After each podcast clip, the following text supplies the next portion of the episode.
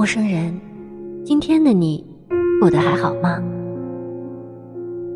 其实你很好，只是你能做到所有的最好，都不如别人的刚好。最好只需要你拼命，可刚好却那么难得。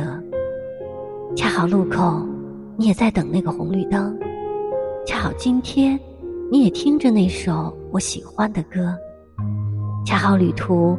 你也经过那个车站，你纠结，我恰好笃定；你难过，我恰好能哄你开心；你失眠，我恰好陪你一起醒着。所以每次遇到对的人，都像久别重逢。